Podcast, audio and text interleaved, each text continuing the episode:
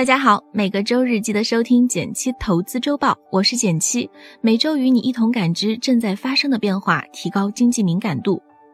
第一条新闻：人民币升值，你被套牢了吗？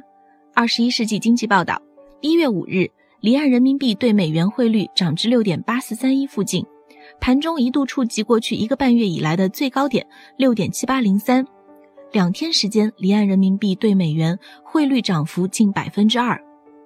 我猜大家会关心两件事儿：一是为什么会这样逆转；二是我们应该做点什么。鸡年快到了，就拿鸡来做例子吧。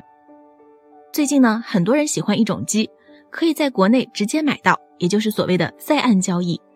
由于喜欢的人多了，鸡的价格每天都在涨。境外的一些朋友呢，看准了机会，在香港进行了一种保证金交易，在持有合约的期间，支付离岸人民币的隔夜拆借利率。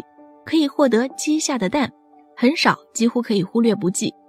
他们这样做的主要动机呢，是认为鸡的价格会持续的上涨。忽然间，这些朋友需要每天支付的拆借利率飙升到无法承受，于是呢，他们纷纷被迫平仓，鸡的价格一下子就发生了大幅下跌，进而也传递到了国内的鸡的价格。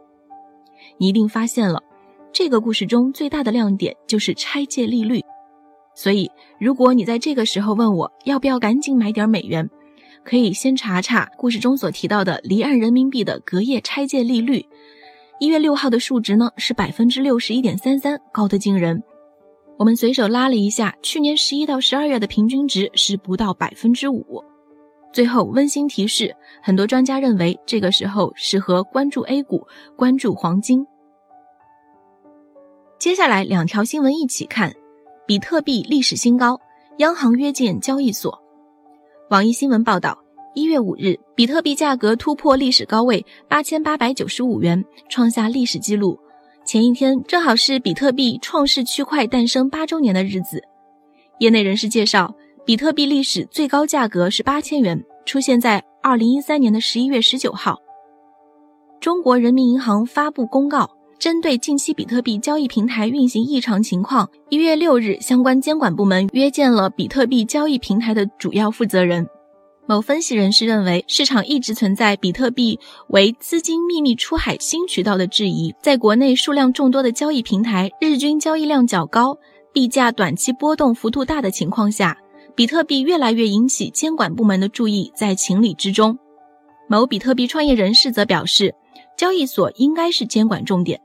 央行更关注的是暴涨暴跌对普通用户的损害，而一位资深玩家表示，比特币的交易在中国占了百分之九十以上的份额，会有一些小白进场，几年可能就要割一次羊毛，亏的肯定是新玩家，老玩家肯定又挣钱走了，我也不持币，高位套现走人。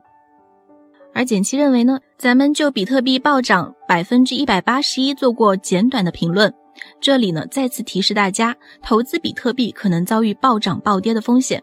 像今天的价格就只有六千四百多，如果你一月五号八千八百多的时候高位进场，到现在就已经亏损接近百分之三十了。第三条新闻呢，插播一条喜讯：简七理财入榜二零一七胡润中国最具影响力财经自媒体五十强。那我在留言区等着你们贺喜。第四条新闻。别再发那些光有噱头的保险了。蓝鲸保险报道，日前保监会印发《财产保险公司保险产品开发指引》，直指市场上出现的存在炒作概念和噱头化倾向的产品。事实上，在上述指引出台之前，保监会方面已经表达过对奇葩险的态度，曾先后叫停雾霾险、摇号险等噱头十足的险种。某产险公司人士表示。符合消费者真正需求，而非赚眼球，才是保险公司在产品创新中应该关注的。而简七认为，新时代蹭热点哪家强啊？我给奇葩险投一票。从熊孩子险到扶老人险，从庆中秋的赏月险到情人节表忠心的爱情险，天热有高温险，最近有雾霾险。其实啊，我们写过很多文章八卦，说到保险。真正应该先被保障的，一定是大事，一旦发生，会对我们的生活造成重大财务打击的。跟生和死相比，看不到月亮算大事儿吗？我们刚更新完了跟减七学理财的相关章节，对大事小事做了详细介绍。这些基础保险，请给自己先配齐。这期投资周报就先到这里了，祝大家投资愉快，再见。